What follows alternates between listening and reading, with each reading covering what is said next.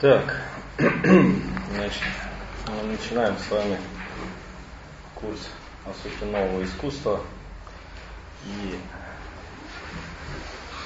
ну что сказать, курс состоит из восьми лекций, это вы уже, наверное, подчеркнули эту информацию. А, сегодня первая лекция, что не так с классикой. А, лекция с картинками. Вот. Ну, это как бы такая презентация, что ли, а я буду просто текстовую информацию нести. Вот. По отношению к тому, что показывается.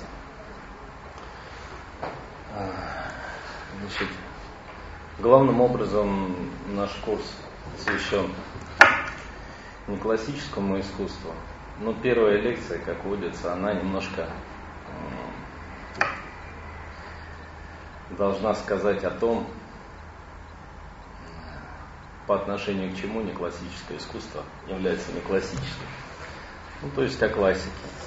И здесь легче всего, наверное, мне с, с вами говорить про свой, свой собственный опыт.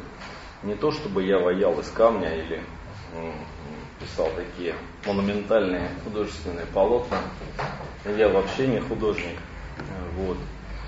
Но, тем не менее, я начинал как чтец курса по эстетике и философии искусства, не такого классического курса, где там прекрасное, возвышенное, безобразное, э, зритель, объект, э, вот, классика барокко, спор старых и новых, там, прочее, прочее, античная эстетика, Лосев, Вельфлин, Баткин. Вот. Ну, не знаю, не набили ли оскомину эти имена многим, но я отошел от этого немножко по другой причине, ну, потому что я стал работником культуры и стал взаимодействовать с современными художниками города Томска и пытаться понять, что же они делают. Ну, для этого пришлось копнуть чуть глубже, а, потому что и понять, что классическая эстетика, она немножко пробуксовывает. Вот поэтому я назвал сегодняшнюю лекцию так тревожно, что не так с классикой. Вот. Что, что-то не так.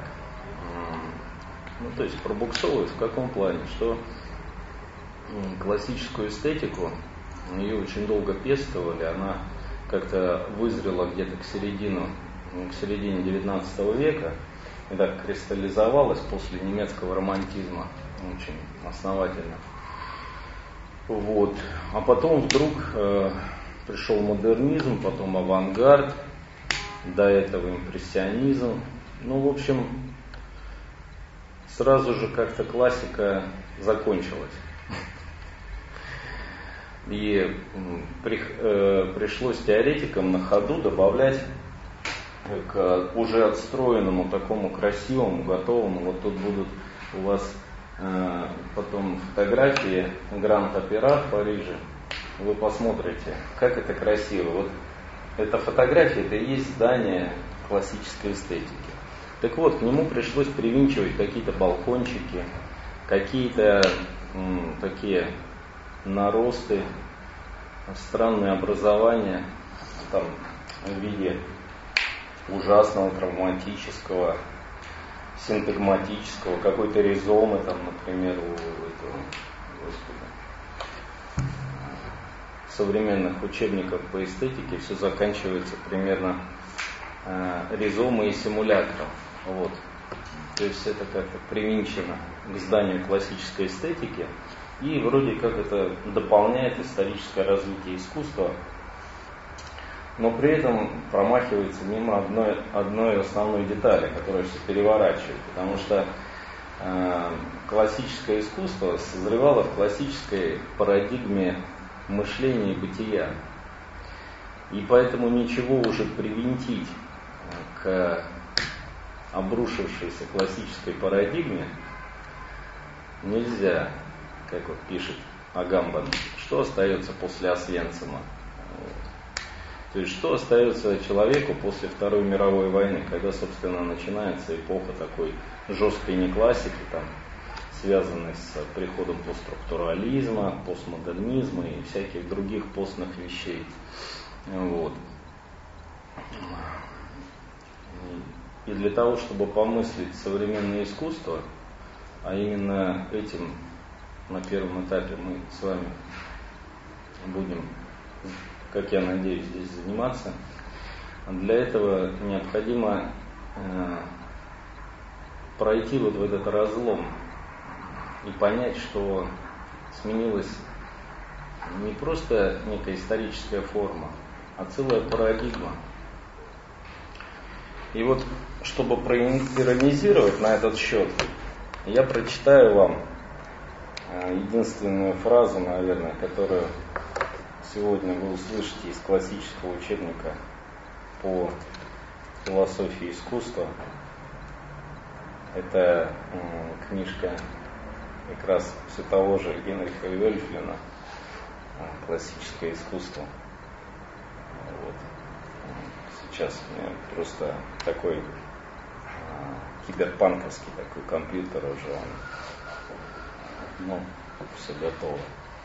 В наши дни интерес общества к изобразительному искусству пишет Вельфлин. А это, ребята, это значит, рубеж 19-20, да, даже чуть ранее, последняя треть. В наши дни интерес общества к изобразительному искусству, в той мере, в какой оно уделяет ему внимание, по-видимому, снова обращается к художественным вопросам по существу.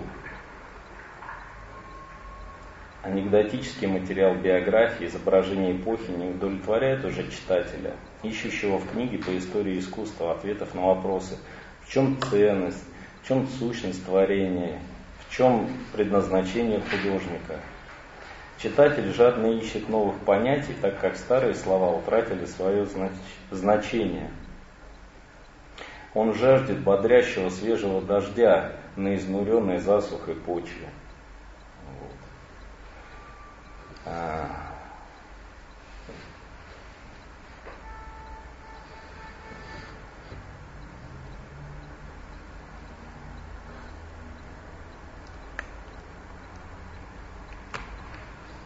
есть жажда обновления, она присуща эстетике изначально. То есть, что я хочу сказать? Новое искусство и то, что связано с э, неклассическим, современным искусством, это все тоже требование новизны, которое здесь воплощает Вёрджеля в своем тексте, вполне классическое, предваряя, предваряющим введение к классическому искусству. Дальше, если мы немножко отступим, там, Сервантеса, например, и почитаем, ну, вот, Дон Кихота, да, начало, там, полную версию желательно. Не для детей, я просто последнее время для детей читаю. Вот. Ну, там есть и полная версия. Вот там замечательное предисловие, где а, значит, Сервантес иронизирует по поводу авторов классических рыцарских романов, говорит о том, что как в свое время аристотелевская логика приказала долго жить, также эти рыцарские романы уже никому не внушают такого ну, как бы душевного трепета, что ли. И вот поэтому он пишет свое произведение в надежде пробудить новый читательский интерес и перекалибровать классическую тему рыцарского романа. Требование новизны таким образом присуще изначально не авангарду и не э, современному искусству, которая самая такая новаторская, сметающая все основы. Вот вы там видите картины Полока, Шеле, вот это вот. Это памятник третьему интернационалу. Ну, ну вот, то есть, если вот обратить внимание, оно такое все новаторское. Так вот, это требование новизны не надо ошибочно связывать с не классическим искусством, не классической парадигмой. Требование новизны изначально присуще самой классике. И идет, ну, идет от вести Нового Завета, то есть от самой постановки вопроса о том, что новая весть лучше, чем прежняя. И вот это вымывание, постоянное промывание пород, а, осадочных пород исторического опыта, в надежде отыскать что-то новое, переосмыслить классический взгляд, подвергнуть переоценке все прежние основания, всегда двигало вперед европейскую культуру. То есть требование новизны не может быть основанием для понимания неклассического искусства. Это все только запутает. Скорее в этом искусстве со времен авангарда мы будем сталкиваться с утратой вообще новизны как таковой, с утратой э, того, что можно обновить. И утратой инструмента для всяческого обновления. И в конце концов увидим, как требование новизны превращается в опыт, превращается в пафос дистанции и в конечном итоге в бесконечное коллажное цитирование. То есть выравнивается по, по горизонтали, утрачивается иерархия. То есть иерархия это что такое? Когда новая иерархия это прогресс. Да? То есть вот новый этаж опыта, он надстраивается и возникает как снятие классического предыдущего опыта. Так вот, в неклассике иерархия воплощается, возникает некая горизонтальная структура, где кластеры художественных течений взаимодействуют не, не по принципу снятия новизны последующей, да, какого-то развития, а по принципу смежности, соседства, родства, перекрещивания, взаимной цитации. Ну, то есть вот первый вопрос, да, может ли новизна быть критерием нового искусства? Ну, наверняка нет. Так я отвечаю для себя на этот вопрос. Следовательно, и говорить о новом искусстве бессмысленно, ну, с точки зрения нового. И этим мы себя ставим в какие-то очень жесткие условия, потому что вот такое название какое-то сразу теряет всякий смысл. Кажется, а зачем тогда, о чем мы будем говорить с вами? Ну, ну да ладно мы будем на первой лекции с вами искать оснований, на которых мы можем с вами выставить разговор о новом искусстве. Э, ну и начнем с классических эстетических категорий, с приятных вещей, я здесь просто, но у меня название собственных лекций здесь. Вот. А, Парадоксы классической эстетики, философии искусства как дополнение к системе. О чем здесь я должен говорить? Значит, а, получается, что вот если мы возьмем какой-нибудь учебник по эстетике, или какую-то монографию, замечательно, там, Гуревича, например, или Овсянникова, или ну, еще каких-нибудь странных там людей, типа Лившица, например, вот. А, столпов, собственно, нашей эстетики классической. Мы увидим, как структурировано это письмо о классике.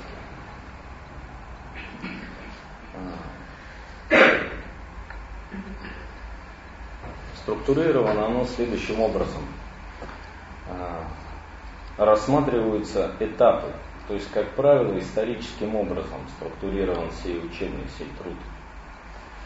Рассматриваются этапы развития искусства от античности, там, средневековое искусство, потом эпоха Возрождения, там, ну и далее, далее, там, до романтизма, потом до авангарда, но кто дольше прожил, кто больше увидел, тот дальше и рассказывает. Э, и получается, что эстетика и философия искусства осмысляются из тех или иных философских систем. Э, Все начинается там ну, как правило, с Платона, а, представление о прекрасном у Платона, Кратил, Пир, Теетет, а, Федон, что еще можно вспомнить? Да-да, да, тот же самый Парменид, где-то мифологическая основа для прекрасного сюжета. Затем Аристотель, ну и так далее прекрасного Аристотеля, мера, категория меры, прекрасного, подражание, трагическое в поэтике Аристотеля. Ну и далее. То есть, ну это можно прям проиллюстрировать по историческим таким течениям. Да. И вот мы дойдем до постепенно до немецких романтиков, ну и, соответственно, до великих таких философских систем. А, упремся в Шеллинга и Гегеля. У Шеллинга философия искусства, ну, у Гегеля тоже. Философия искусства, гегелевская а, философия искусства завершает систему, ее оформляет, там искусство, религия, философия, последняя триада и как бы закольцовывает собой развитие а, классического искусства. А, получается, что эстетические взгляды каждого из этих мыслителей, они разрознены, не опираются на какое-то общее основание, но при этом не является неким согласованием или разделом философской системы взглядов того или иного мыслителя вообще на мир.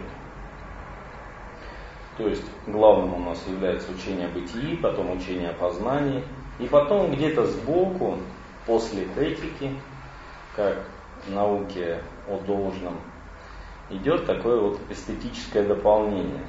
Ну там, например, ну, в меньшей степени, кстати, у Канта, а, который сформулировал такие основания для а, трансцендентальной эстетики. И получается, что какова конфигурация системы того или иного мыслителя, такова будет его эстетическая парадигма, эстетическое учение. То есть мы столкнемся всегда с одной и той же картиной. Вот, у нас есть здание философской системы, такая кристаллическая решетка понятий, абсолютная идея, абсолютный дух, там идеальная реальная, как в случае Шеллинга. И мы возьмем эту кальку и наложим на такое некое новое такое образование, прекрасное искусство. Апплицируем и увидим, что получилось. Получилось некое учение, эстетическое учение философия искусства. На словах все будет очень красиво и стройно. Но э, в результате эта философия искусства будет также далека как бы от искусства, как, ну, не знаю,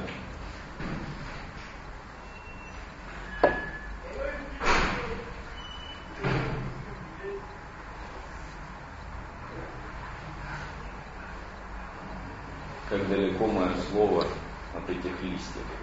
Вот. Даже если я буду их описывать, пытаться, что сегодня понятно, я бы прогулял лекцию, если бы это была не моя лекция, потому что очень хорошая погода, замечательная золотая осень после некоторого перерыва отступления в зиму и осень такую мрачную.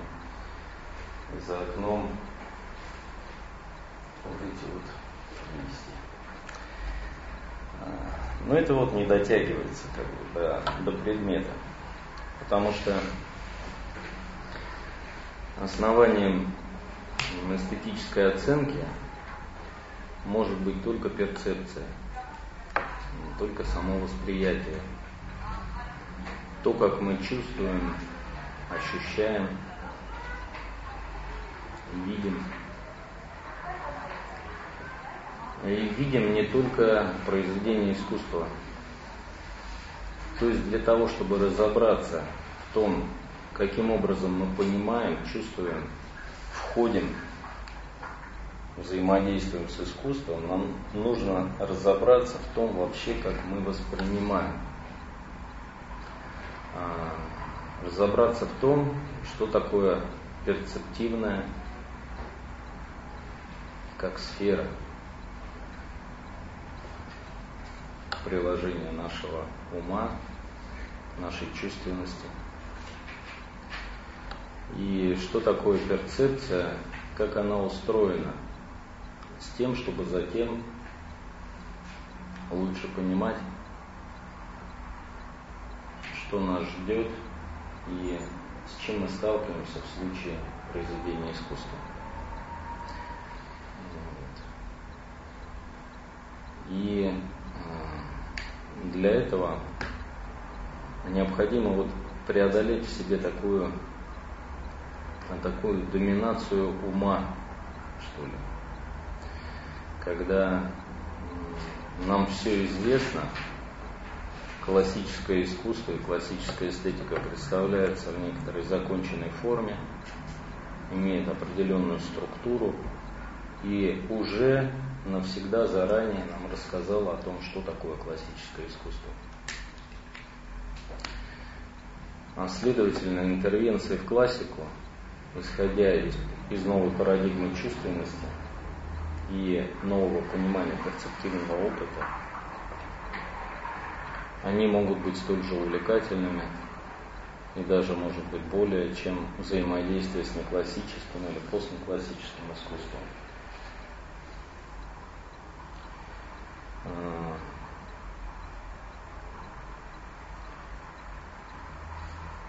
Вот я здесь выделяю три ну, это на скидку, знаете, как достать из кармана мелочь. Что там будет? То есть вот там 5 рублей, там какая-то желтенькая монетка, может быть юань. Вот. Также и я вот выделяю три черты не класси, э, классической эстетики, за которые можно, зацепившись, увидеть ее целиком и разглядеть не из э, ее собственного окуляра, а как бы немного со стороны.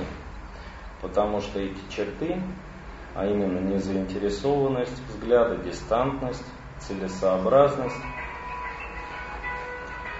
они как бы не лежат на поверхности, или это не то, с чем сталкивается первоначальный читатель эстетических трактатов классического толка он сталкивается сразу же с категорией прекрасного, меры, соразмерности, подорожания. О подорожании там у нас тоже пойдет речь попозже, когда мы отменим подорожание а вот, не месяц. Но его придется просто снять повестки дня.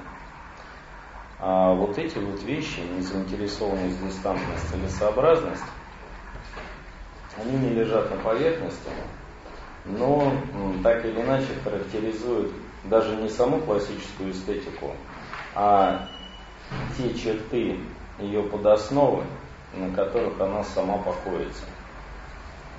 А именно э, западноевропейское мышление как таковое. То есть,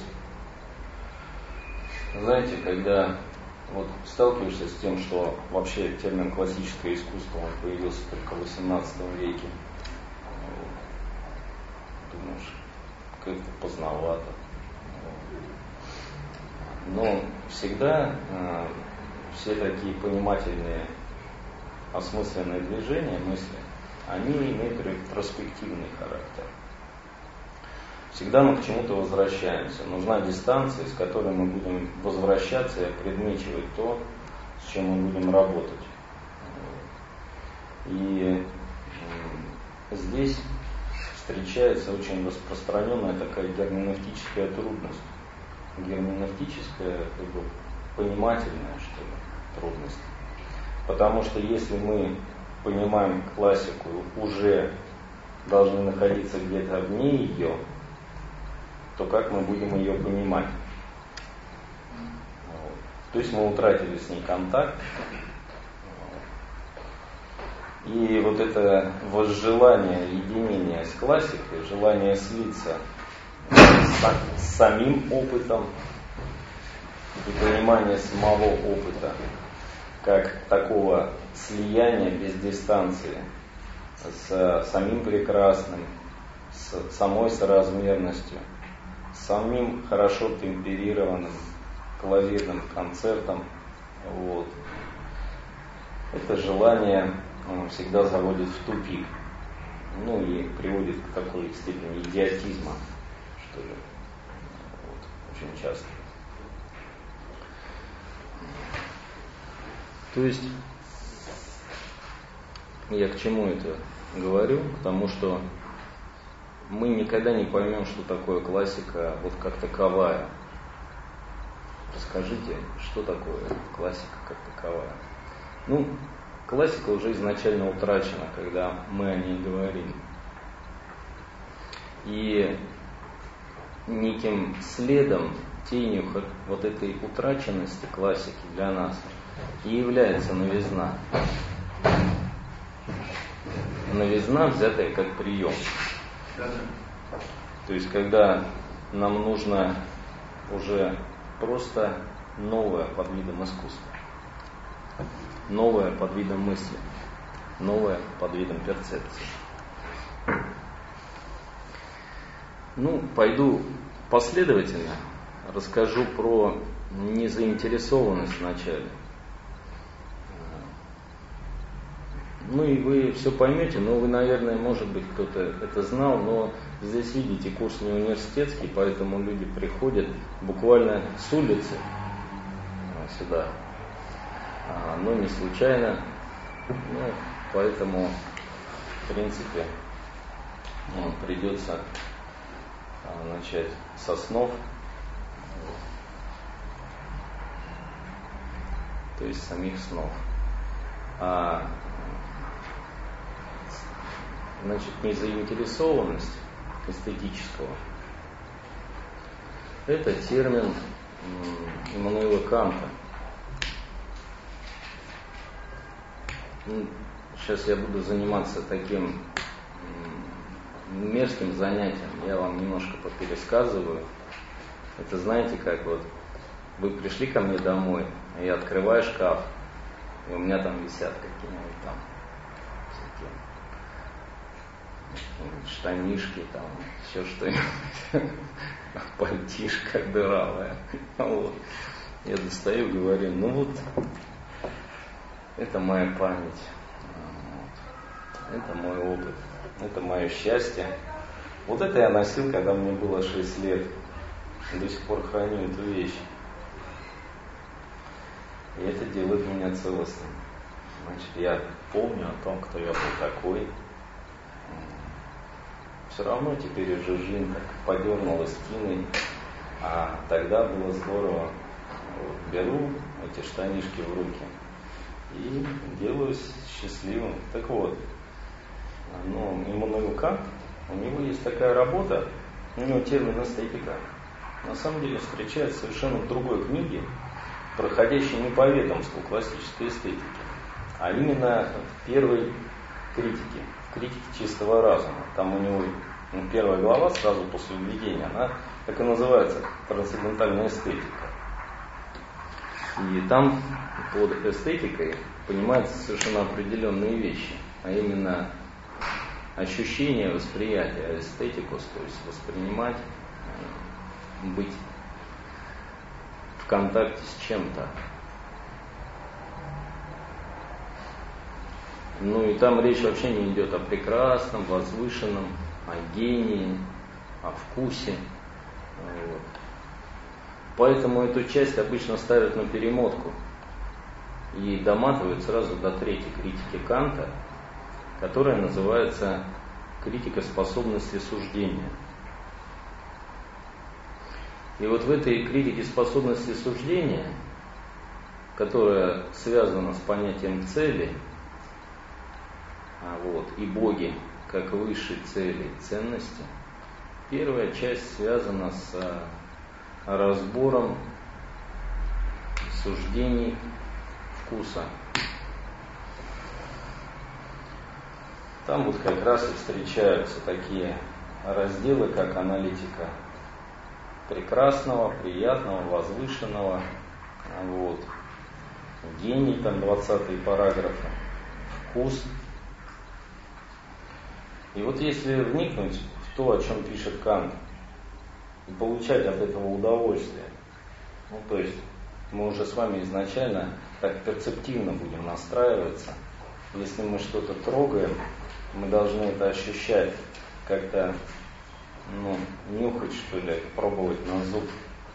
И вот текст Канта, он такой, он такой жесткий, если его попробовать. То есть он состоит просто из дистинкций, из определений, из жестких понятий. А, что такое эти самые понятия? Понятия это просто слова, которые используются как такие единицы по упаковке опыта. Вот если мы сказали, что, например, а, благое расположение Вольги Фален да, будет называться просто отношение к чему-то. Вот мы будем этот термин благорасположение, благорасположение, благорасположение употреблять все время в одном и том же значении. И все остальные слова у Канта в его тексте, они тоже такие сухие, то есть за ними нет никакой глубины русского слова, как у философа Ильина там, или у философа Бердяева, когда ну, хочется развернуться там, вот, там, в сторону хотя бы Розанова, может быть, позднего. Вот. То есть нет какой-то глубины, ничего там не подразумевается. Просто слова употребляются постоянно в одном и том же значении. Так вот, Кант, когда говорит о суждениях вкуса, выделяет три вида благорасположения. Вот Ксения была как раз, приходит опять на одну и ту же лекцию. Вот. Ну ничего, когда начал. Вот. Значит, три типа благорасположения к приятному, к хорошему, доброму, это второе, и к прекрасному. Приятное – это то, что связано с гефюлем, с чувствами. Ну, приятно, знаете, Кант говорит, вот, голод – лучший повар. Ну, то есть, вот неприятно кушать там лесные орехи, или, не знаю, сладкую вату, или какой-нибудь перезрелый фрукт. Я называю это приятным. И вот мое отношение к этому, это и есть отношение а, вкуса тому, что приятно. Видите, какой текст сухой, да? Ничего из него не, не вытянуть. Просто, просто какая-то стена плача. Вот. Никуда дальше не пройти. Ну, Кант идет дальше. И говорит, что вот есть еще благорасположение к хорошему. Знаете, он ну, а для чего он говорит, что есть благорасположение к хорошему? Для того, чтобы сказать, что вообще э, вот эта фраза о вкусах не спорит, она вообще неправильная.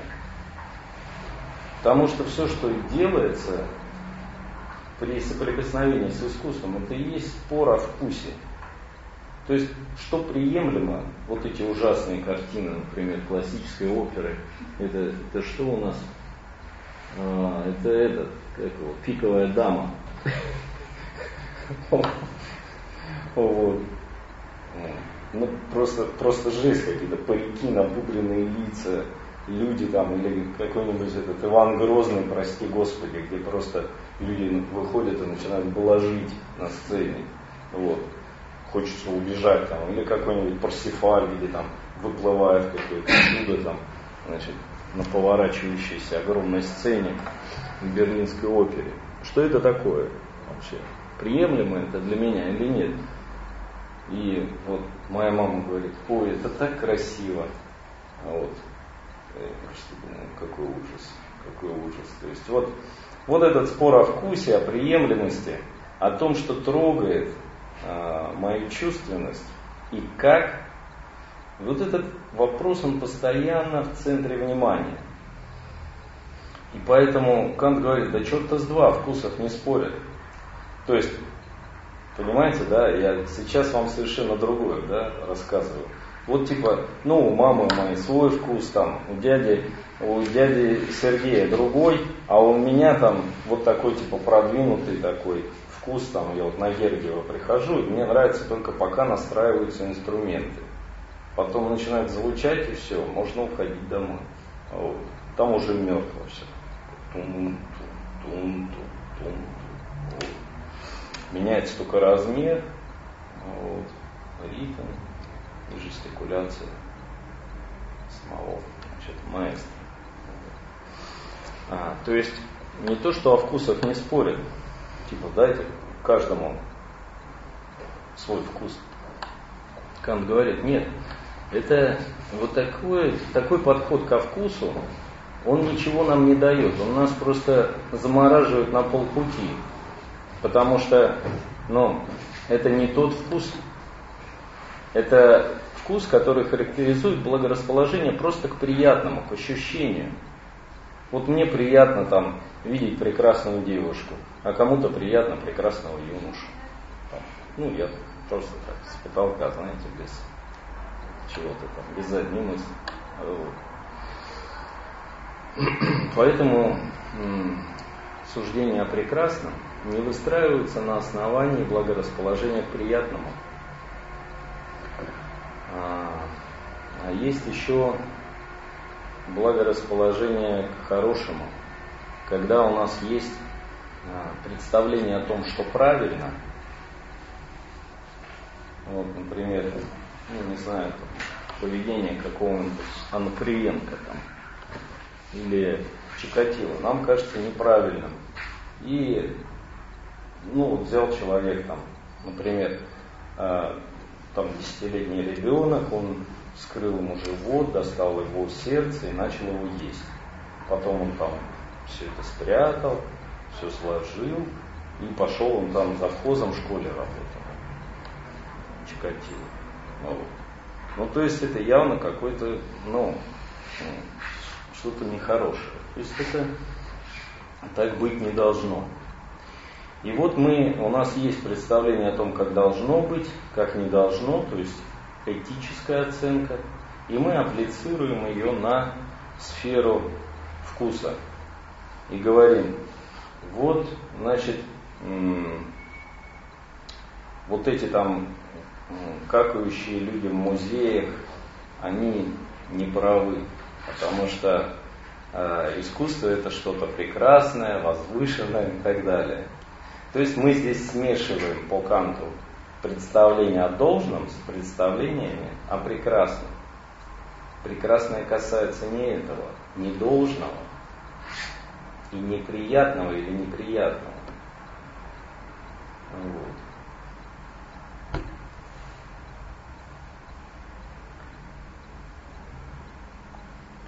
Поэтому существует еще третий вид благорасположения, а именно благорасположение – прекрасному. Ну и прекрасное его характеризует отсутствие объекта.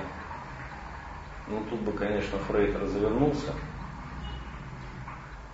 и развернулся бы еще, еще, еще в общем, он потом развернется, конечно, да, на Леонардо. Перепутает одну птицу с другой. Вот. Но это не суть.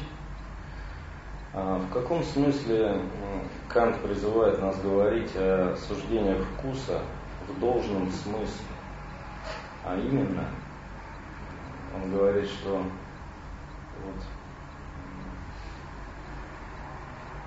подлинное суждение вкуса не должно быть заинтересовано в существовании объекта интереса.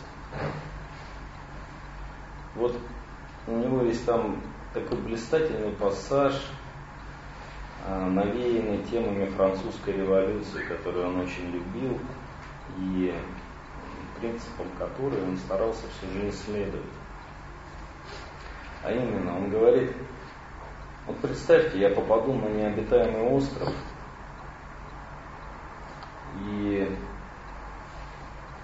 буду иметь способность только силой мысли воздвигнуть прекрасный дворец.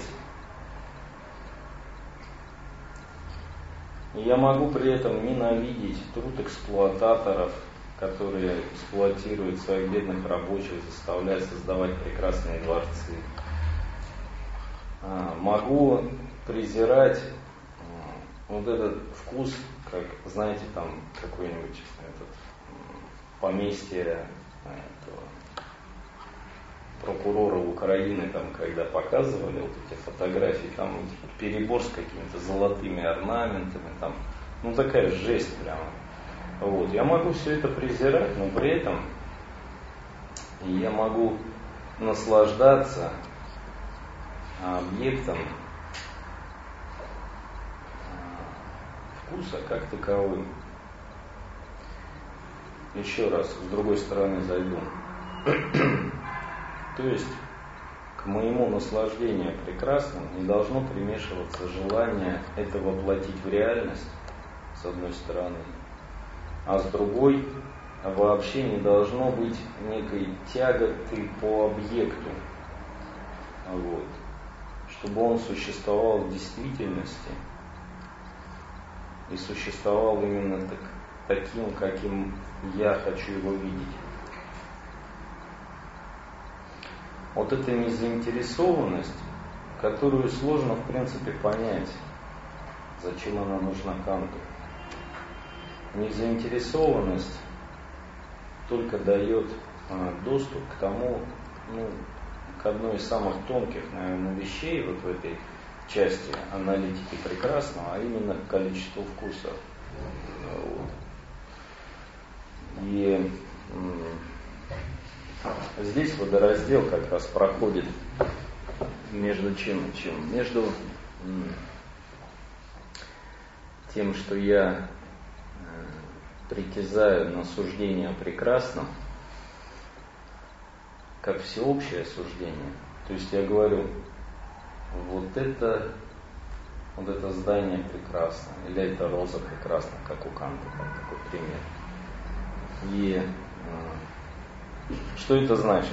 Я не говорю, что она прекрасна для меня. Я говорю, что это прекрасно вообще. И Кант говорит, откуда берется такая наглость? если э, суждение вкуса базируется не на суждениях э, науки, например, это вообще другая сфера, или этических суждениях, как должное, правильное, там, разумное. А только таким образом можно гарантировать, гарантировать такую всеобщность нашим суждениям. То есть либо с помощью научного доказательства, дважды два четыре, вода закипает при 100 градусов, но вот этот мир скучных научных фактов, он может гарантировать нашему суждению всеобщность. То есть это будет выполняться здесь, всегда и так далее. И так далее. Вот. Либо этические суждения могут гарантировать всеобщность нашей, нашей оценки явления. Ничего подобного этические суждения, да, я раскрою еще раз. То есть представление о долге, о должном, приемлемом. Ну, потом они начинают так деградировать, да. Что приемлемым оказывается очень много. Ну так вот. То есть ни тот, ни другой тип суждений не гарантирует всеобщности суждением вкуса. Но при этом суждение вкуса, не имея на то должных оснований, притязает на всеобщность. И Кант это никак не объясняет, он просто фиксирует это свойство. Он говорит, да, мы ведем себя в случае суждения вкуса так, будто бы используем наши суждения в качестве всеобщих, но это суждения являются частичными суждениями. И поэтому суждения вкуса могут быть высказаны только в отношении или в присутствии других. Потому что всеобщность суждения вкуса – это некое требование, ничем не подкрепленное. Требование к другому признать всеобщность моего суждения прекрасно. И поэтому это всегда соревнование – некий полемос, детерминация возможного над гарантированностью оценки.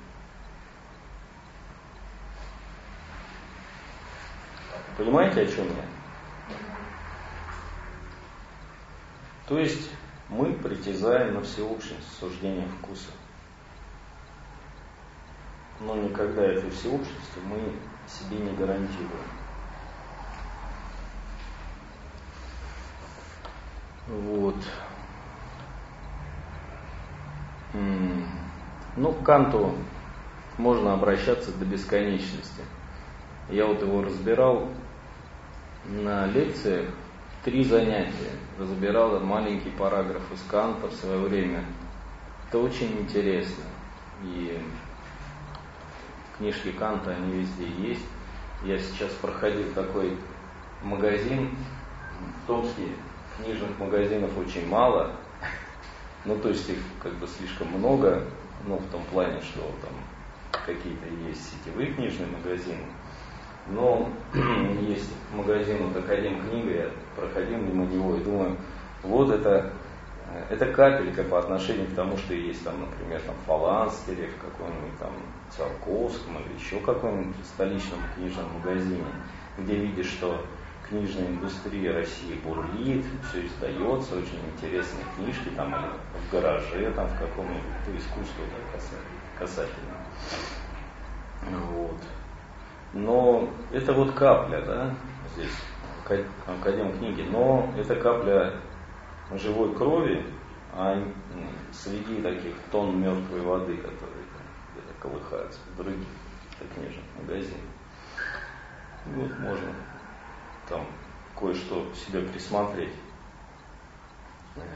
Ну, я там видел вот инестетику Бадью, видел новую книжку о Немесисе о художественном искусстве, еще что-то.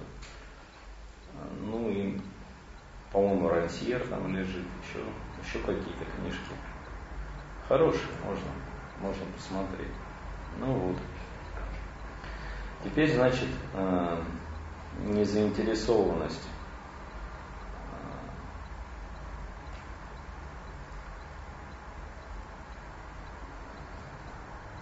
Следующее что там? Дистантность, целесообразность, да?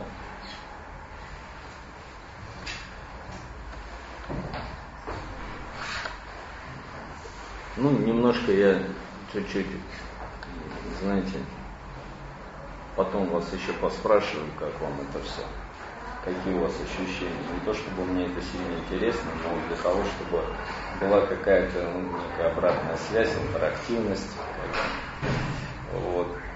чтобы была такая живость среди мертвых таких фраз. Канте, там, например. Вопрос можно сразу немножко?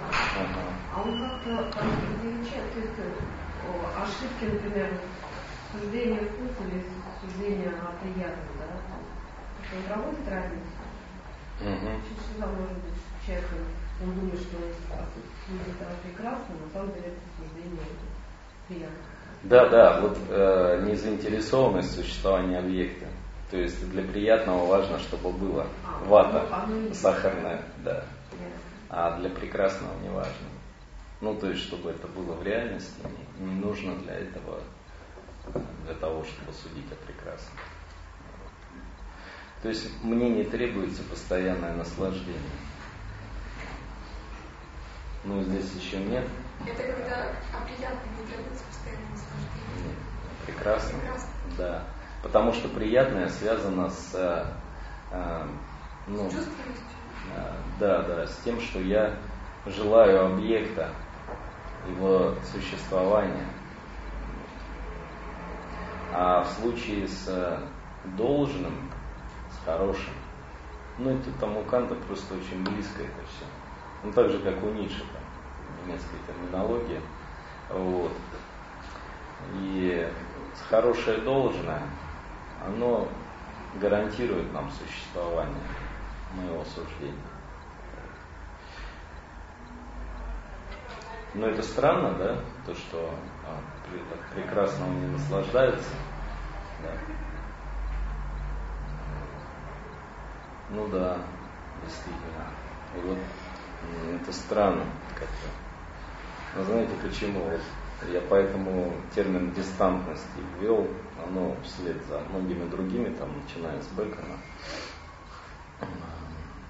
для того, чтобы показать, что вот, классическая эстетика, она работает с тем, что Хайдегер называл Гегенштейн представление, предстоящее. Вот и тем, что, собственно, служит фундаментом по Канту эстетической оценки, а именно некая дистанция по отношению к объекту оценки. Дистанция в данном случае у Канта образуется с помощью суждения. А, суждение как некий механизм опосредования – служит в данном случае образованию этой дистанции. А, но это уже такой изощренный способ дистанцирования. А вот если обратиться к более простым методикам дистанции, то мы а, встретимся с носителем вообще западноевропейского мышления, а именно с Когита – это что такое? Это вот вообще разум. Разум. Ну, этот термин, старый схоластический термин, когита латинский, достает из какого-то своего, как он говорит, хорошего математического церковного образования, получил хорошее церковное образование, пишет Декарт. Вот. Достает из этого церковного образования Рене Декарт и э, ставит его вот некий центр размышлений, это когита. Э, знаете, сложно вообще нам об этом говорить. Э, о том, что такое вообще западноевропейское мышление, разумность. Но без этого мы классику вообще не поймем, а тем более не классику. А почему нам сложно? А потому что вот как раз здесь-то мы и оказываемся в дураках, потому что наше мышление так и устроено, и из, из него не вытащены вот эти спицы. Знаете, как вот прическу формируют, такие шпильки держатся, значит. И вот эти шпильки и формируют а, целое нашего ума. А мы их не замечаем, мы видим только вот конфигурацию, прическу, что вот есть, значит, некая целостность, соразмерность, прекрасная. Вот. Одной из таких шпилек вот и является как раз когита. Ну что это такое? А, а, сейчас вот будет очень дурацкая фраза, но мне надо просто вдуматься. Декарт говорит, когита это просто нечто мыслящее. Ну, то есть Есть, ну, то есть вот нечто Илья Кюлькушос, то есть там, ну вот имеется нечто, что, что фиксируется нами как мыслящее. Вот это и есть кубита.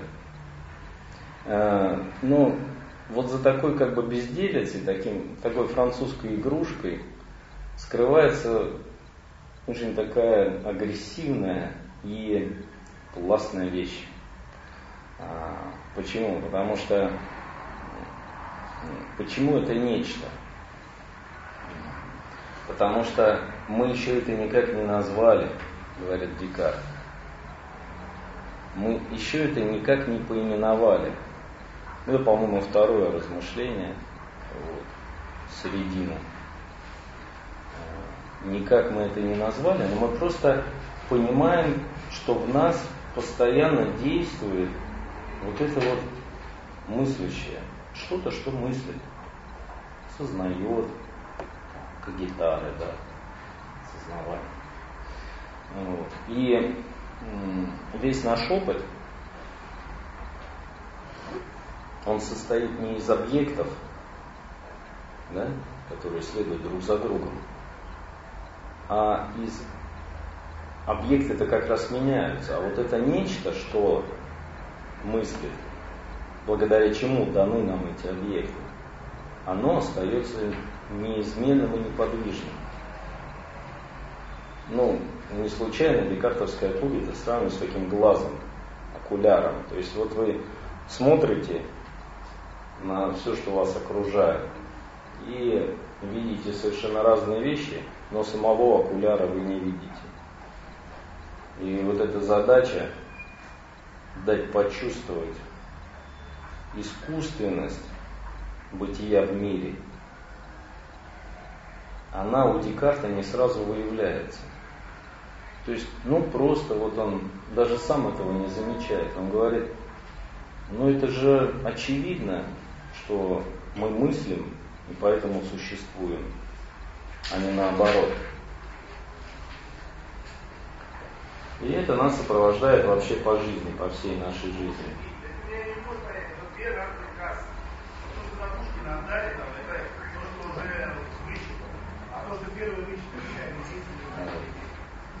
То есть переключается внимание, но это вы же, вы же сами, так ведь? То есть я, вот это суа, суамен, то есть вот я сам, вот это все, оно остается постоянно, ну, ну, не прерывается.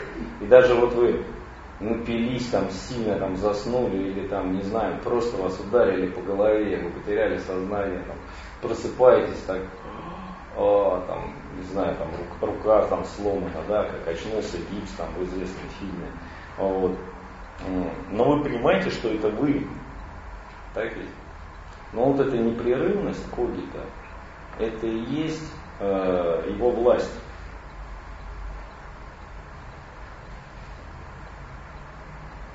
Мягкие бархатные лапки, вот, которые вас держат. И самый страшный страх, это если эта история прервется. То есть, если вы уже не сможете узнать, что с вами было раньше, чем вчерашний день, например, или там, не знаю, если вы вдруг поймете, что вы это кто-то другой. Но это только начало разлома. А что будет дальше? Вот. И вот эта непрерывность, если она будет нарушаться, на самом деле а, вы поймете, что вот эта власть, которую Мишель Фуко называл властью знанием. Во-первых, связано с нормой, а во-вторых, горячо всеми любимо. Ну, то есть, вот это и есть то, без чего мы прожить не можем. Не пища, вода, там, не знаю, какие-то развлечения, а мы сами. Без этого никуда. Э, вот. И поэтому к искусству мы относимся дистантно в классическую парадигму. Потому что есть мы, а есть мир.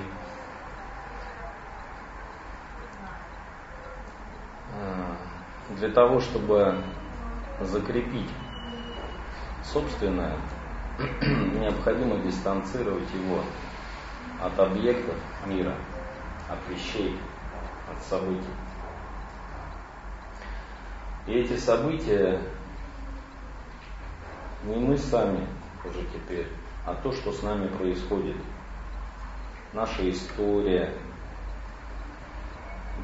И благодаря этому мы можем рассказывать об этом. Возникает вообще возможность существования истории как науки. Тогда, когда мы видим эту дистанцию между собой и миром, возникает возможность научного познания. Не случайно я тут Бекона упомянул, его новый органон. Это не художник Бекона, картина которого там тоже как-то проскальзывает. Триптих там и прочее. А, научное познание ну, существует благодаря тому, что мир он является объектом нашего исследования, является тем, по отношению к чему мы осуществляем определенную деятельность. Вот этот первый подступ к пониманию того, что такое вот это собственное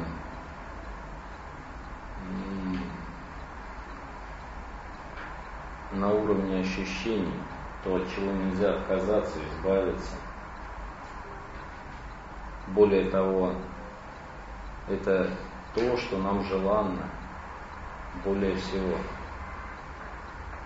Мы сами, когда мы выходим к другому, да, поэтому именно ну, гомосексуальные формы поведения, они самые консервативные, потому что ну, ты сталкиваешься со знакомым, с известным. То есть это вот и есть консервация. И желание там создать семью, заключить брак, там, тоже это вот форма такого консерватизма.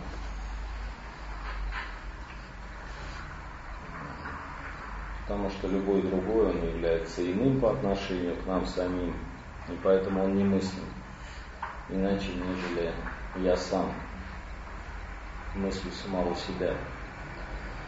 Вот. Возвращаясь к классическому искусству, к его формам и к формам классической эстетики, а, поэтому сразу же возникает вместе с э, рождением западноевропейского мышления, а это западноевропейское мышление рождается вместе с категорией бытия поэмах Парменида и Гераклита в VI веке до нашей эры, вместе с ним и рождается, в принципе, представление о том, что такое прекрасное –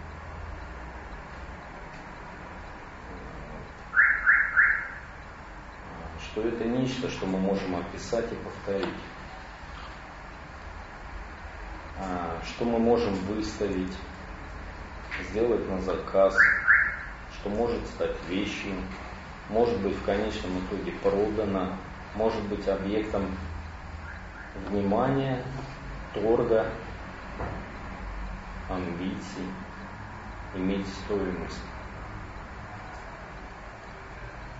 Вот такого рода представления, э, объективирующие искусство, они связаны с дистантностью западноевропейского мышления, с необходимостью объективировать мир для того, чтобы его понять, познать. А это, в свою очередь, связано с э, этим самым себя, с нашей самостью, с ее нерушимостью. Ну и третья такая черта, знаете, целесообразность.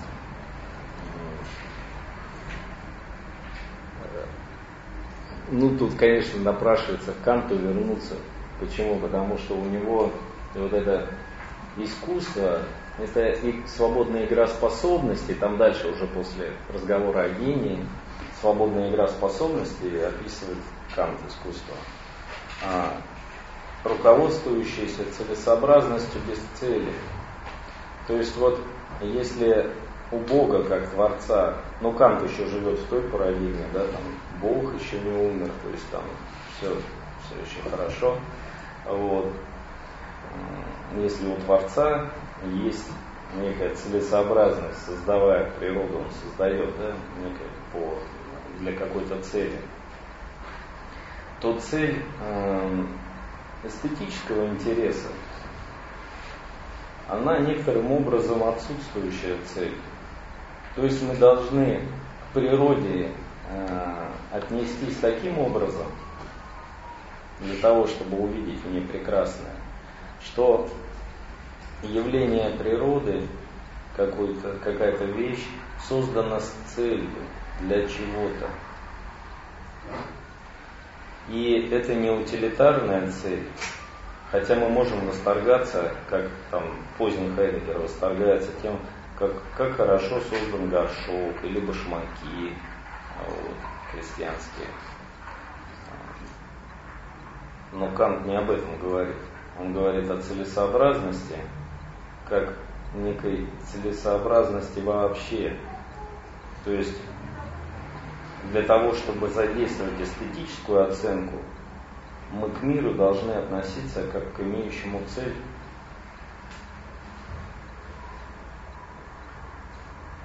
Но опять же, эту цель мы понять не сможем никогда. Но должны относиться к этим вещам как тем, которые имеют какую-то цель. Ну, что, что это значит в более широком контексте? Слово употребления и вообще мышления. Это означает, что э, мы должны видеть крайнюю точку приложения нашей воли. То есть крайняя точка нашего интереса даже если это некий невообразимый экстремум нашей чувственности, всегда будет лишь отражение моего собственного присутствия. То есть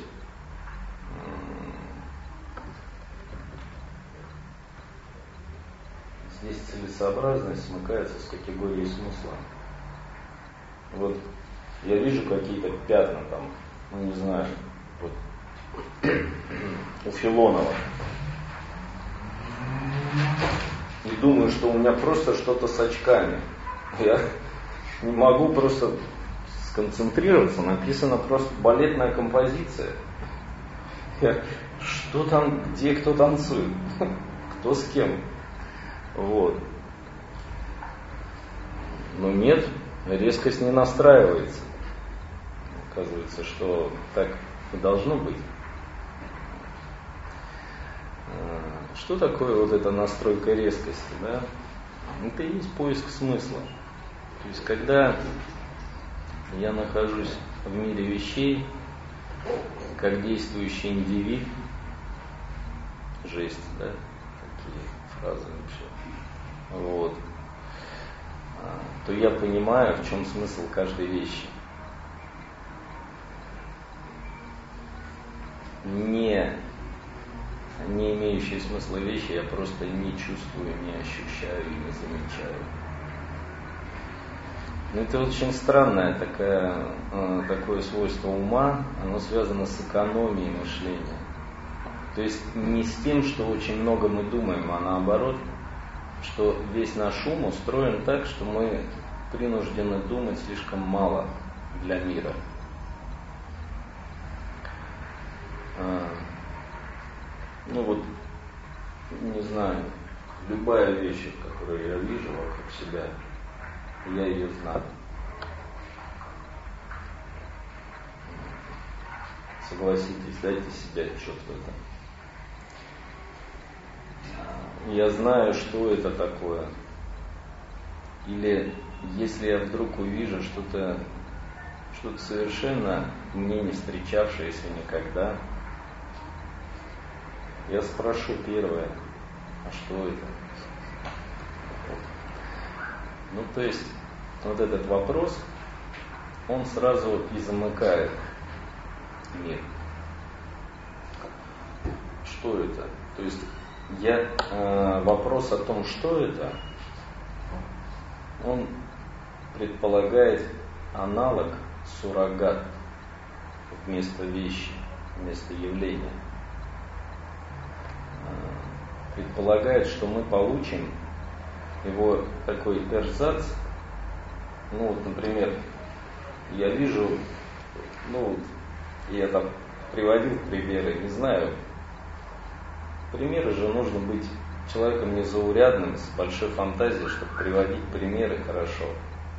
А я просто обычный рядовой человек, поэтому я не могу хорошие примеры использовать. Я вот нахожу какой-нибудь пример, его использую время от времени. Вот я говорю, представьте, я сейчас достану такой вот, буду, а, а вот сейчас хочу тут записать, но я достану вот такой карандаш, записываю. То есть это, понимаете, сразу меняет контекст нашего разговора. Вот. Ну, благо, слава Богу, мы в центре современного искусства находимся. Это можно списать не на некую гальванизированность вообще мозга, а просто на контекст современного искусства, типа все возможно, он там провоцирует и так далее. Вот. Но если отбросить вообще вот эти вот контексты, ведь что мы делаем, да, когда мы говорим, да, он провоцирует, там, а это все там современное искусство, там, жест, пафос. Вот. Мы это уже упаковываем, привязываем, мы делаем это вещи, на которые есть маркировка. Вот я смотрю, о, здесь есть штрих-код, короче, значит все в порядке, эта вещь поименована. Тоже касается людей, событий, горит огонь, да, я, я понимаю, что в него можно обжечься, да, но что он прекрасен одновременно, целый шлейф там запускается, там пирожное Мадлен, и я сразу там вытаскиваю такую прустовскую телегу на две с половиной страницы, да, из этого пирожного, из этого бисквита, какой он на вкус, как медленно я подношу эту чашечку, ложечку с чаем к рту, какой запах, вот, липы. Ну вот, то есть вот эти все шлейфы, значения, ассоциаций, восприятий, это я все в сторону чувственности, да, они ничего нам не дают, ничего не прибавляют. Мы только соскальзываем постоянно с какой-то темы. темы, которая могла бы стать вещью как вещью. То есть если бы мы увидели э, непромаркированный карандаш, у которого нет названия, понимаете, то, ну, как, бы это сказать, вот если бы мы получили доступ к явлению, не имеющему цели, не имеющему смысла, не имеющему названия и не отсылающему ни к какому другому явлению, то мы бы зависли. У нас бы как раз цепочка ассоциаций прервалась. И произошло бы размыкание собственной самости, что ли. Вот этот разрыв в рассказе о себе он как раз и есть разрыв в самих вещах. В том, что я вдруг вижу,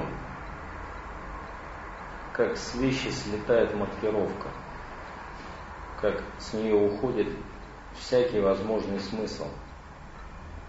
И только там обнажается та чувственность, о которой я буду с вами говорить. Это что-то, что не осмысляется способом литературного творчества, но гарантирует дальнейшее существование литературы, что она будет продолжаться, как Маларме писал в свое время, что все, литература закончилась. Я даже не представляю, как, как можно продолжать дальше писать. Вот. Все уже написано. Это литература, это некий огромный фалос, которым меня насилуют. дословная да, цитата. Но я никак не могу получить удовольствие. То есть вот это желание рассказать какую-то историю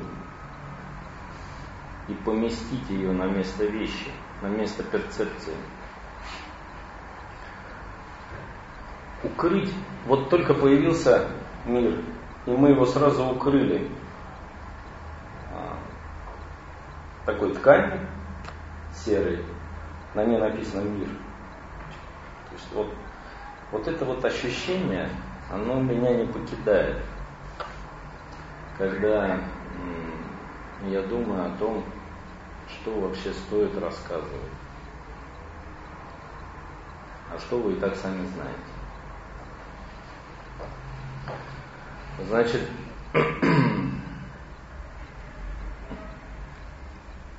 еще раз пройдусь уже по трем этим характеристикам. У нас два часа, а не полтора. Ничего, нормально? Давайте я тогда свет прибавлю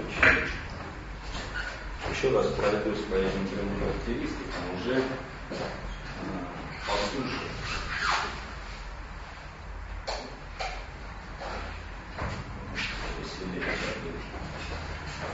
Как рано нынче темнеет в Сибири. Вот. Начинаются долгие вечера, долгие, холодные, зимние вчера. Так. Незаинтересованность. Что дает незаинтересованность искусству? Дает некую объективность эстетической оценки. То, что есть, э, то, что эстетическая ценность произведения, она находится на одной оси координат с научной познаваемостью. Не смотрите на меня так дико, как там, ну вот наука там с одной стороны, искусство с другой вообще, то есть там гений, творец, но он сам не ведает, что творит, как он пишет, тот же там самый Шеллинг, там, философия искусства, да, он не понимает даже до конца, но при этом пребывает и исполняется само мышление. Вот. Ну нет, все более прозаично, то есть э, для чего тогда писать тома эстетических исследований, если бы они не были устроены на манер научных исследований? И если бы за теми и за другими исследованиями не лежала некая презумпция объективности, вот мы говорим, хорошо, вот это мое личное оценочное М, Л, О, С.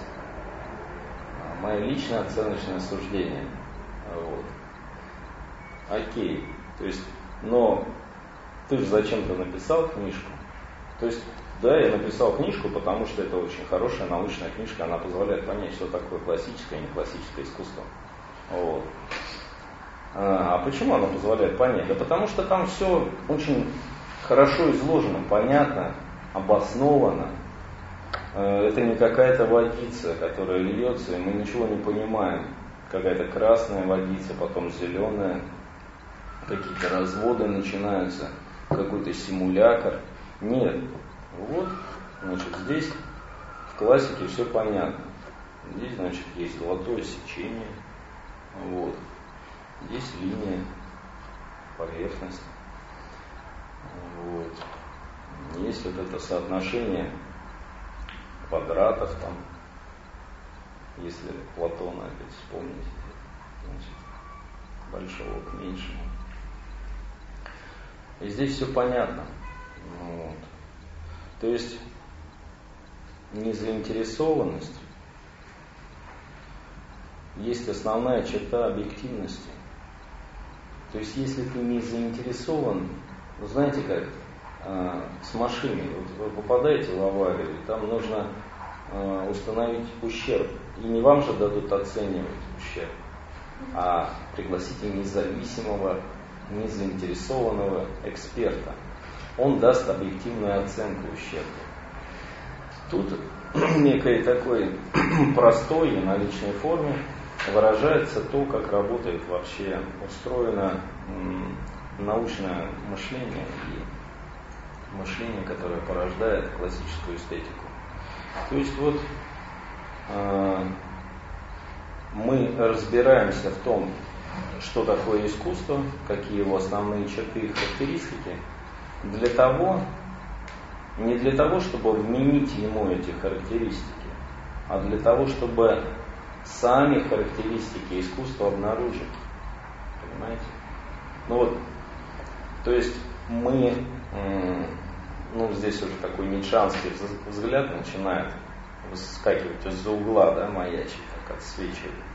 Но мы, э, когда мы хорошие исследователи, вот если бы я был там каким-нибудь, не знаю, представителем, ну, прямо научно-эстетической мысли, чего-нибудь, а вот, я бы как действовал? Я бы не говорил, я бы пошел, вот я говорю, сейчас я пойду и принесу, а, что такое вам, и покажу, что такое прекрасное.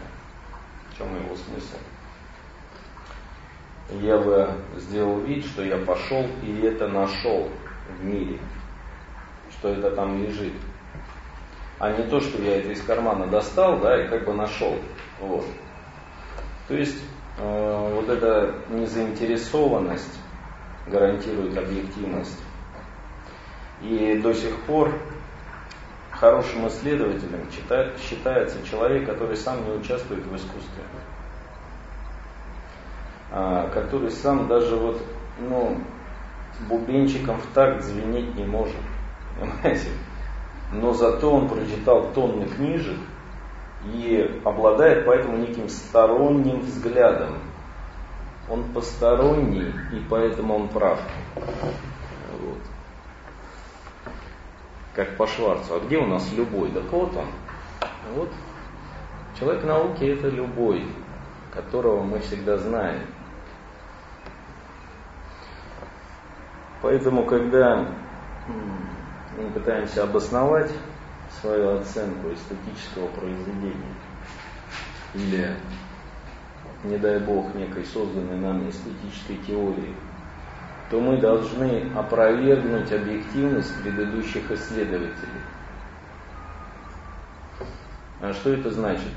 А это значит, что мы должны задействовать веру всех наших слушателей в то, что мысль, она чем-то должна быть обоснована. То есть у всякой мысли должно быть достаточное основание. Ну и здесь следует такое шопенгауэровское многоточие. Значит, э, ну, вот я вернулся к этой незаинтересованности. И получилась объективность. Я возвращаюсь к, дистант, к дистантности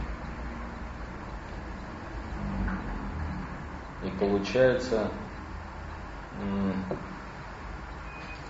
дискретность. То есть для того, чтобы увидеть какой-то предмет, например, э, творчество там, бар, э, этих, господи, искусство малых голландцев, я должен увидеть это по датам, по именам, по стране, да, понятно, да, то есть вот, по стране проживания, ну и по работам, потом, то есть я это каким-то образом выделяю некоторую группу. Я вижу это как вот такой предмет. Вот, вот они малые голландцы, вот, вот и пошло, пошло-поехало. Здесь вот у них э, датировки. Что, из чего образуется панцирь этого яйца?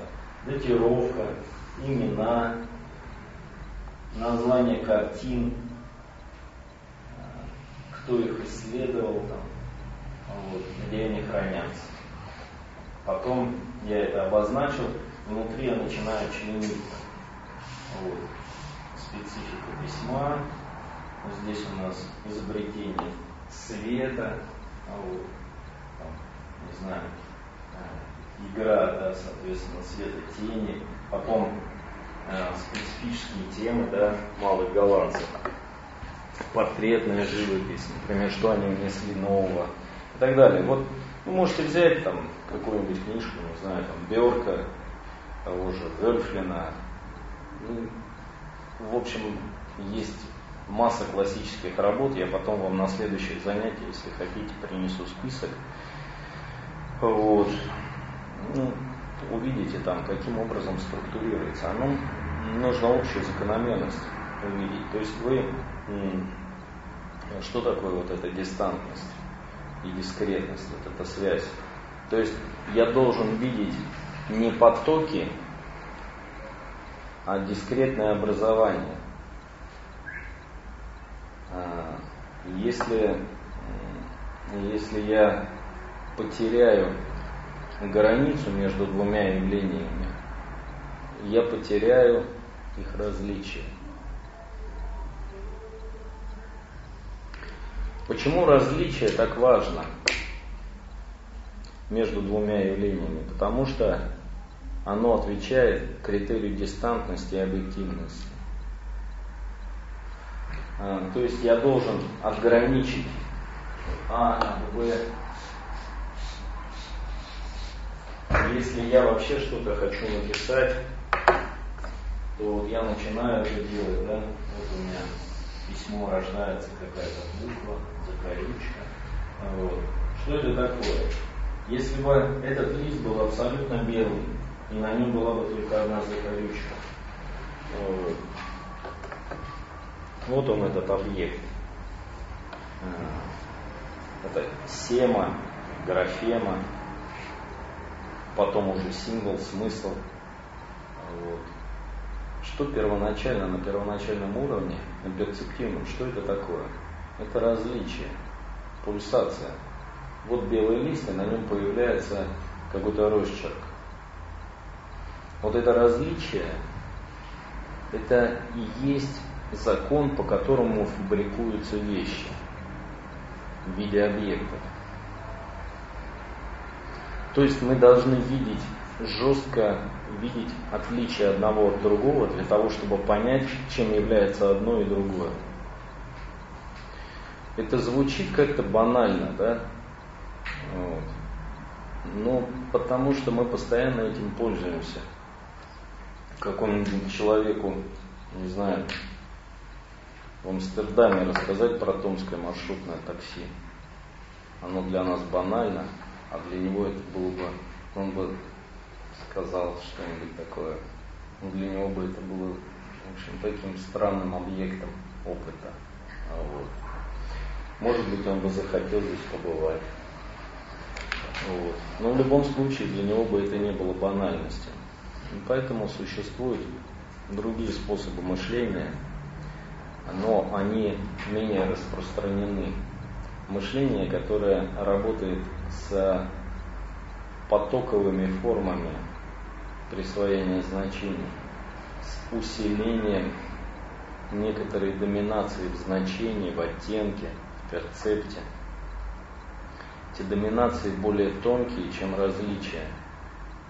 И попытка осмыслить их через различия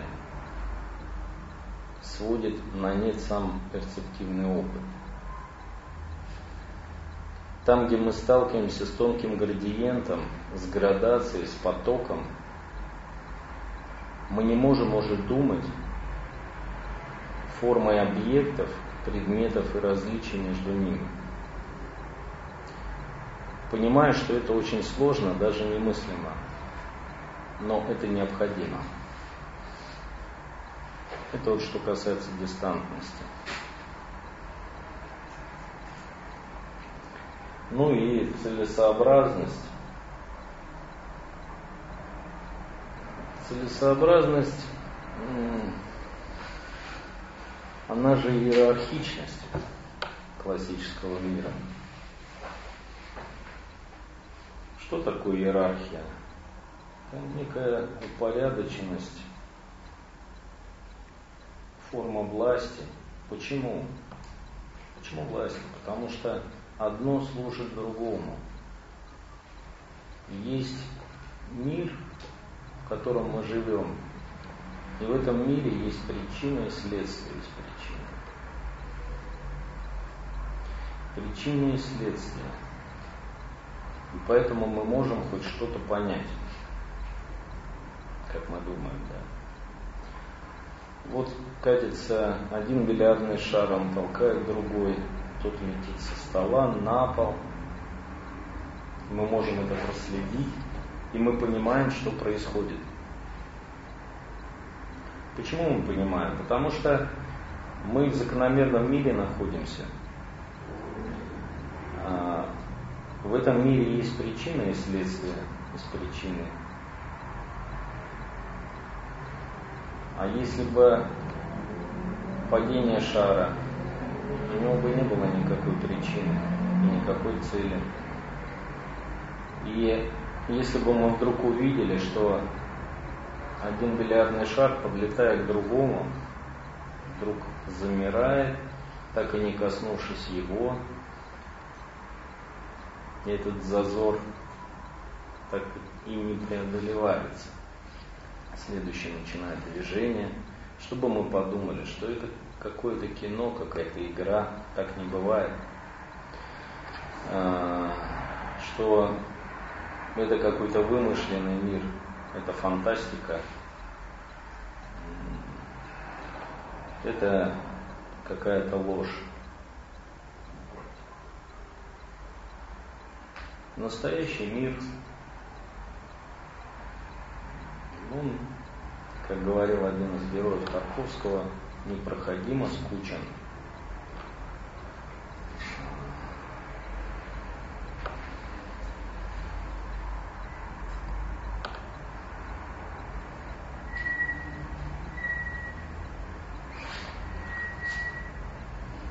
Целесообразность как черта вот этого классического мышления, целесообразность отвечает за связанность мира. Связанность мира не только по его внешней границе, как подчеркивал Кант, а именно, что весь мир создан с какой-то целью. И поэтому каждое событие воспринимается как имеющее ценность и цель а следовательно, имеющие исток и причину. Одновременно, но и по внутренней границе. Границе, которая связывает и не дает распасться вообще явлениям. Отпасть одному бильярдному шарику от другого, одному человеку от другого, одному слову быть привязанным продолжению той фразы, которая след дует с нее. Вот. То есть связанность речи, некое течение событий. Это тоже некая форма потока, но только это не тот поток, некий суррогат – Причина и следствие. Вот, вот этот плен, в который нас запихивает целесообразность. И вот этот круг, из которого мы не можем вырваться. То есть нечто всегда служит чему-то другому. Что-то всегда происходит потому что или вследствие чего-то третьего. Вот.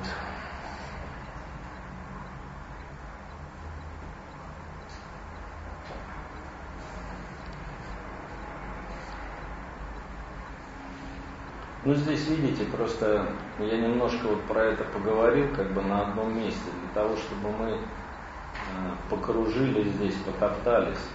Потому что обычно мы это проскакиваем, как бы, вот, и не замечаем. А как возможно вообще нахождение в мире, где нет причины и следствия, где нет этой связи, явлений, где нет этой иерархичности мира. Вот. Поэтому власть, она проявляется не там, где кто-то кого-то заставляет что-то делать. Власть проявляется во власти обстоятельств. Ну, власть обстоятельств, видите, это такая как рутина затягивает там человека. Нет. Власть обстоятельств здесь фраза вырвана из контекста, и она таким концептуальным уже смыслом обрастает. Когда обстоятельства и являются формой власти. То есть обстояние дел, которое замыкает событие и показывает его ограниченность, связанность с другими событиями. Это и есть власть. Вот.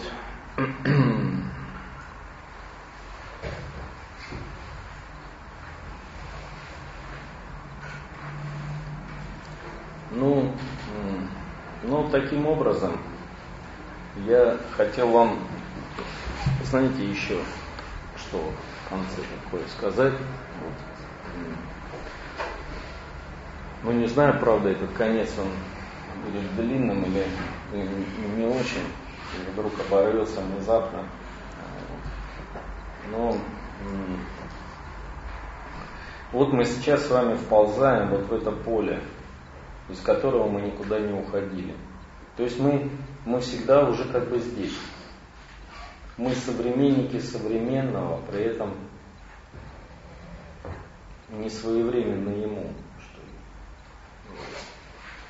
То есть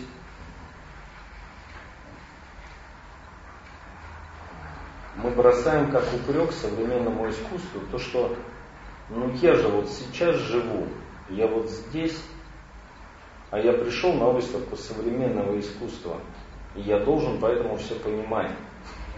Ну, потому что я же сегодня живу, я современный человек. Вот. А мне ничего не понятно. Я вижу какую-то разложившийся перцепт. То есть вот у меня чувственность, она не собрана для того, чтобы это воспринимать, вообще никак не настроена. Я вижу там ну, какие-то размытые пятна, какие-то звуки доносятся очень странные, люди там лежат на лестницах какие-то. Что-то они, наверное, для чего-то лежат там.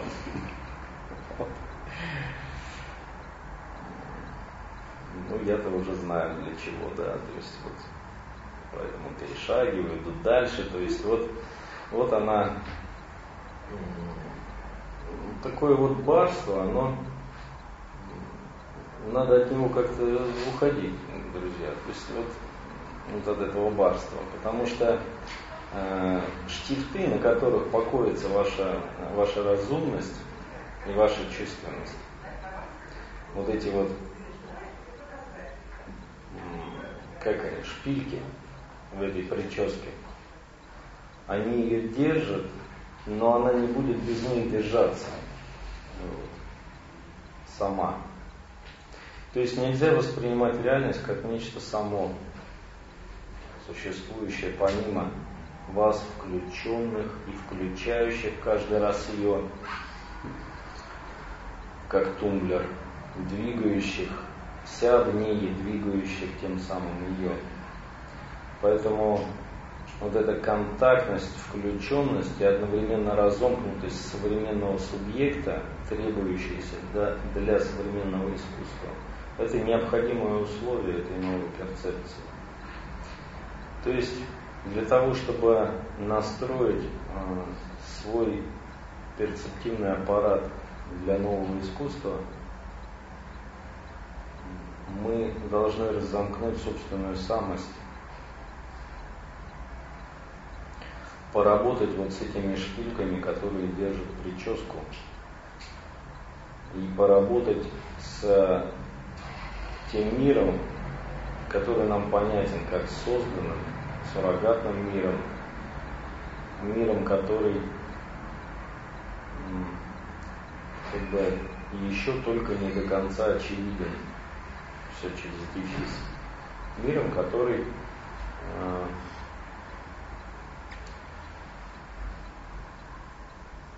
как бы еще не совсем дан.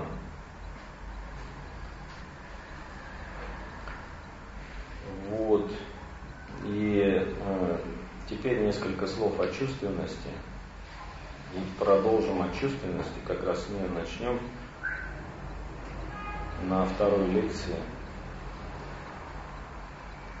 Вот мне удобно на самом деле 16, а большинству, наверное, нет, да?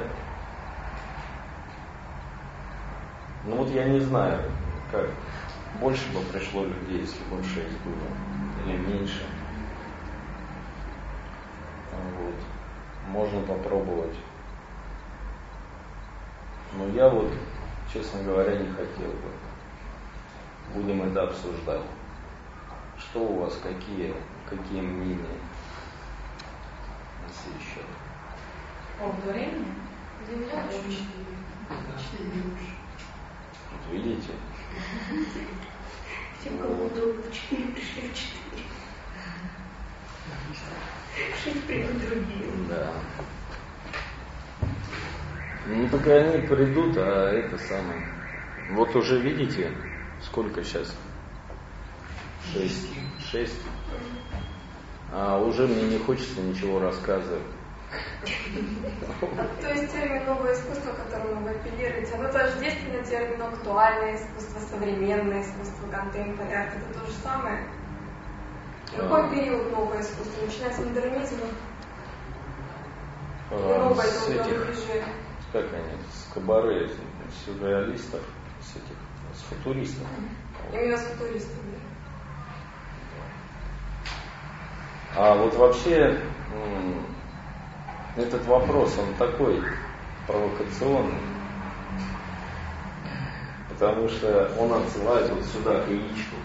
То есть надо это замкнуть, это новое искусство. То есть мы опять в этой парадигме оказываемся. Я буду использовать э, термин новое искусство всегда в разных значениях. Вот. Более Можно на новое восприятие искусства. Вот, или в этом значении. там, ну, например, новое восприятие искусства. Э, оно к чему отсылает? К тому, что объект всегда тот же, картина Леонардо да Винчи, а мы смотрим на нее по-разному. А это отсылает к дистантности взгляда, к объективации, к тому, что э, картина Леонардо да Винчи объект. И все трендец. То есть ничего, уже он поэтому от вилки и ножа ничем не отличается. То есть объект как структурируется в классике? Мы приписываем как можно большее количество атрибутов.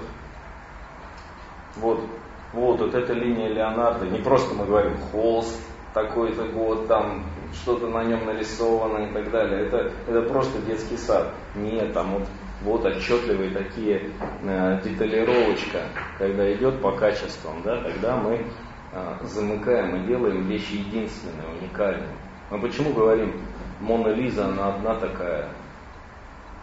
Вот. Потому что она неповторима, уникальна. И вообще для классического искусства вот эти термины неповторимость, уникальность, а, какая-то вот такая вот оригинальность, они очень значимы. А для современного, ну, ну не так, чтобы очень. Там есть такая поворотная работа теоретическом плане, работа Вальтера Бенемина, произведение искусства в эпоху технической воспроизводимости. Тут, по-моему, касались уже этой работы. Ну, я немножко по-другому, чем Чубаров, вижу вот эту ностальгию Бенемина по ауре. Мне кажется, что как раз это и есть декаданская ностальгия. Ну, то есть вот то же самое, что потом у Хайдегера. И здесь смыкается левый Бенемин с правым Хайдегером. То есть вот такая интересная происходит вдруг смычка на ностальгической почве.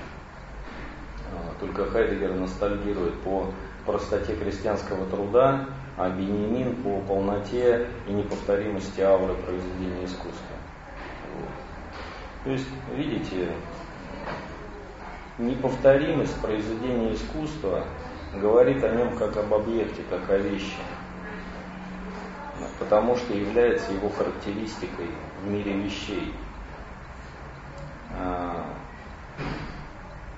ну и вы сами, я сам вещь. Потому что до тех пор, пока меня спрашивают, кто я такой, я говорю, я, меня зовут так-то, так-то, я живу там-то, там-то, у меня, я там-то, там-то работаю, мне столько-то лет. Я себя описываю как вот эта вот яичко, то есть как вещь. Понимаете? Я себе добавляю просто атрибуты, характеристики. И считается, чем лучше я себя опишу, тем полнее вы будете меня знать. Вот и это и есть объективация. Я не поняла, получается, все объекты искусства это вещь? Произведение искусства это вещь? А, ну, это, это выстраивание по образу вещи. Ну, за спиной здесь маячит Аристотель. То есть у Аристотеля есть, есть такая работа метафизика. И там рассказывается, каким образом первая философия занимается сущим, поскольку оно сущее ни для чего более не нужно. Вот. И рассказывается о том, как выстраивается суждение. Вот есть у суждения субъект, а есть предикаты. Классическая логика обозначается С и П. Субъект это то, чему приписываются предикаты, а предикат это свойство субъекта. И чем больше мы предикатов найдем у субъекта, тем более полным будет восприятие э, субъекта. А лишенный предикатов субъект, он не, только, не просто чист, а он просто не существует. Ну, вот так вот. Здесь я понимаю, на что нацелен ваш вопрос.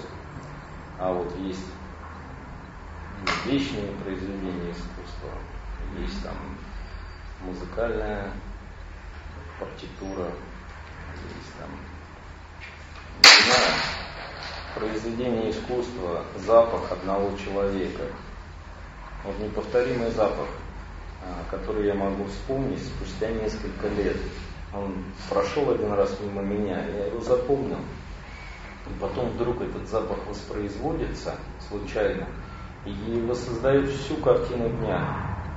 Целостное событие. Вот. То есть вот такое произведение искусства это тоже, как ни странно, вещь, объект. Ну, вот. Вот таким вот образом. Что еще? А еще почему классическое искусство не можем понять? Как так? Существует, существует множество теоретических трудов. Вот мы как культурологи проходим там по эпохам, можем определить там определенному направлению. Потом классическое искусство нам более-менее понятно, потому что пейзажи, портреты, религиозные там общественные деятели, мы видим людей. Понятно, почему современное искусство непонятно, сколько присутствуют различные направ... ну, направления, там, арт-объекты, инсталляции, непонятные какие-то вещи, которые не имеют структуры. А классическое искусство, почему оно непонятно? Ну, потому что вот эти все труды, они пишут об объектах искусства, как о мамонтах. Ну вот, то есть они когда-то жили там, вот то-то они делали, такие-то характеристики у них есть. Бивни такие закругленные, а у этих прямые бивни. Вот. У этого такая шерсть более жесткая, а у этого мягкая шелковистая шерсть у сибирского мамонта. Вот. И они залегают на разных слоях, вот она история. Значит, пошло там этрусское искусство, и вот они идут, идут эти слои, значит, вот где-то здесь там 18 век, там 21 вот мы до него допрыгиваем, мы видим там, значит, до Томска-то еще, ведь у нас же, у нас же здесь, э, ведь, собственно, классическое искусство-то и доминирует, ведь кому, как не нам, понимать классическое искусство. Вот. То есть это в большом некоем мире, да, за некой большой стеной восприятия вот это не является уже искусством. А у нас еще да. Вот, и возвращаясь к этому вопросу, то есть да, есть классификация, но это, это как дарвиновские такие таксономии. То есть, ну, ну а что? Это просто научный способ анализа. Если это понимание искусства достаточно для того, чтобы сделать карьеру, то для того, чтобы соучаствовать в современном искусстве, его недостаточно. Вот. И я там остановился, последнее, что это про чувственность. Ну, чувственность-то, мы уже с вами перешли как-то к интерактивной части, странным образом. Но что еще? Говорите еще. Что, что еще? Ну, вот, э, допустим, мы, так сказать, освободим свое восприятие от э, всех каких-то предписанных там ну, статью, классификаций и так далее. И ну, будем воспринимать современное искусство как бы именно с личной позиции. Почему не можем быть также именно с личной позиции начать воспринимать классическое искусство? То есть не, не, не подразумеваем как классическое искусство, а подразумеваем как просто искусство. Мы видим картину, мы не знаем, кто это. Голландец, итальянец написал. Просто перед нами картина, произведение искусства, мы на него смотрим, и именно через свой чувственный аппарат его воспринимаем. Почему здесь различие идет между? Ну, можно. Классического искусства не существует. Вот, что есть, есть искусство, а классическое и прочее, это уже придумано, так сказать, теоретиками. Ну, понимаете, вообще это не важно, есть классическое искусство или нет. Ну, это, это не важно абсолютно, потому что важно, э, что нам делать.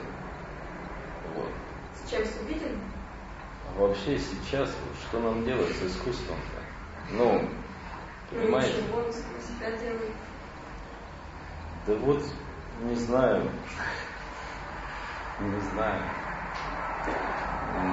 Просто непонятно вообще, можем ли мы опираться на классический способ мышления дальше. Вот, Ты говоришь, вот вы понимаете, что не можем. Я просто... А, а что тогда делать? А какой другой будет способ мышления, если есть только классический, другого нет? Ну, правда, вот кроме вашего хобби-то ведь ничего нет у вас. Какой пирожок без начинки и без теста? Это нулевой пирожок. Что будет? Что от него останется? Вот. То есть, если мы вот эти шпилечки вытащим, то все пропадет. Но ну, Какие можно... тогда стратегии? Можно не извергнуть, допустим, эстетику, искусствоведение вообще с э, постамента. Получается, что если восприятие искусства не может быть объективным, ну и прекрасно, всегда обязательно к этому должно примешиваться удовлетворение или эмоции. Mm. Тогда мы убираем эстетику, убираем искусствоведение и возвращаемся к первобытным временам, когда оно интегрировано вообще полностью в жизнь искусства. И оно выразило повсюду. И мы уже не возмущаемся, допустим, что вот, стерлись категории, между, э, стерлись границы между дизайном и высоким искусством, а наоборот мы радуемся этому, что оно здесь, рядом с нами. Ну, видите, соблюдают вот эти классические ценности искусства некоего. Но это давно уже стало некой, э, неким администрированием. Ну, то есть, что это такое вообще? Для чего это было нужно изначально? Вот, э, вот он был спор старых и новых, да, получается, там, Буало и Пьеро. Так это тоже получается очень субъективно. Никакой объективности в этом нет, в этом единстве места времени, допустим, и действия. Да ну, что уж там говорить про искусство, в современной астрофизике только все сплошная мода. Вот. Нет никаких знаний. Она срослась уже с метафизикой. Вот. А вообще на эти вопросы мне очень сложно на такие вопросы отвечать. Я вам говорил, что э, тут удовольствие это не так важно. Я говорил про чувственность, которая не имеет отношения к удовольствию или неудовольствию. Это как-то? В любом случае она не объективна. Да, но и не субъективна. То есть, э, вот, что тут значит? Так вот, вот значит как, да? А, э, сама, значит, почему я вам пытался полчаса объяснить, почему вы требуете объективности от знаний. Вот. Пока мы этого не понимаем, смысла этого требования объективности, мы просто ничего вообще не понимаем. То есть мы просто коллекционируем знания, и все. И верим в то, что они достоверны. Ну вот таким вот образом. А, надо же попытаться разобраться, почему объективное познание, такое вот достоверное, претендующее на общезначимость, почему оно таково, ну, то есть почему оно важно для нас. И почему мы хотим э, некоего общего критерия для оценки всех подряд явлений. Вот вы говорите об этой тенденции. Хорошо, вернемся к первобытному состоянию. Это значит, что вот у нас есть некое мифическое представление о первобытных людях, как у, Шепел, как у Гегеля. Вот у него там первая стадия искусства символическая. И она имеет отношение к доклассическому искусству. Вот. Ну и вот, что они были с природой, что они были такие, как бы лишены вот этих вот представлений о прекрасном и возвышенном. И давайте к этому вернемся. То есть вот, вот вы продемонстрировали некоторый ход. Он, он понятен, э, и он, как сказать, в нем заложено требование, требование облегчения, что ли, такого вот выхода. Когда мы поймем, что делать, и когда мы поймем, что мы сами делаем, вот, а мы, оказывается, делаем то-то и то-то. И вот мы расслабились, мы ощутили, что м- а, вот он выход, как бы мы его почувствовали. То есть здесь опять же вот, вот прописывается определенная траектория движения от пункта А в пункт Б. Это, он, э, желание так прописать эту траекторию связано с целесообразностью цель, которую мы достигнем, эта цель отнюдь не, не единение с первобытно-общинным вот этим вот представлением об искусстве. Это цель понимания того, что нам делать сейчас. Вот. И как только мы это поймем, все, ну вот мы это поняли в речи и достигли цели. То есть я к чему? К тому, что инструментарий непонятен. То есть мы пользуемся опять классическим инструментарием для работы с неклассикой.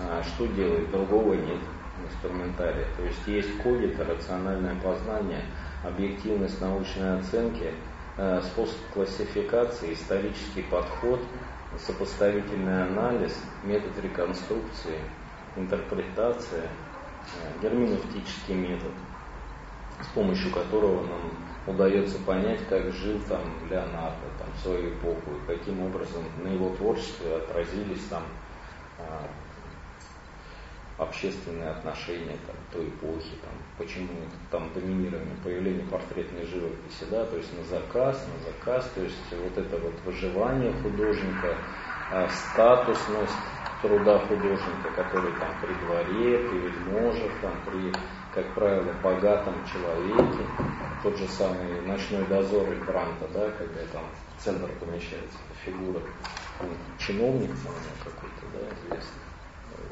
который сильнее всех освещен. То есть вот, вот это все. Эм, Ницше в таких случаях, он говорил, что я не отбрасываю идеалы прошлого, я надеваю перед ними перчатки. То есть я одеваю перчатки и вот продолжаю пользоваться тем же инструментарием.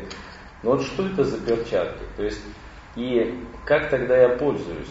Не является ли тогда ткань перчатки некоторой дистанцией опять вот этого рационалистического толка? А если это не дистанция, если это соскальзывание или дупликация того же самого. То есть вот здесь больше вопросов, чем ответов. Ну и лекций впереди больше, чем прошло на сегодня. Вот. Поэтому тут есть чем разбираться. Я просто попытался как-то вас немножко э, порадовать и растормошить, вот тем, что не все так, не все так очевидно.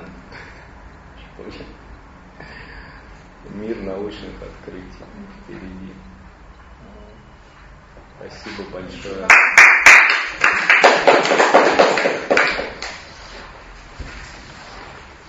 Оставляем 4, да?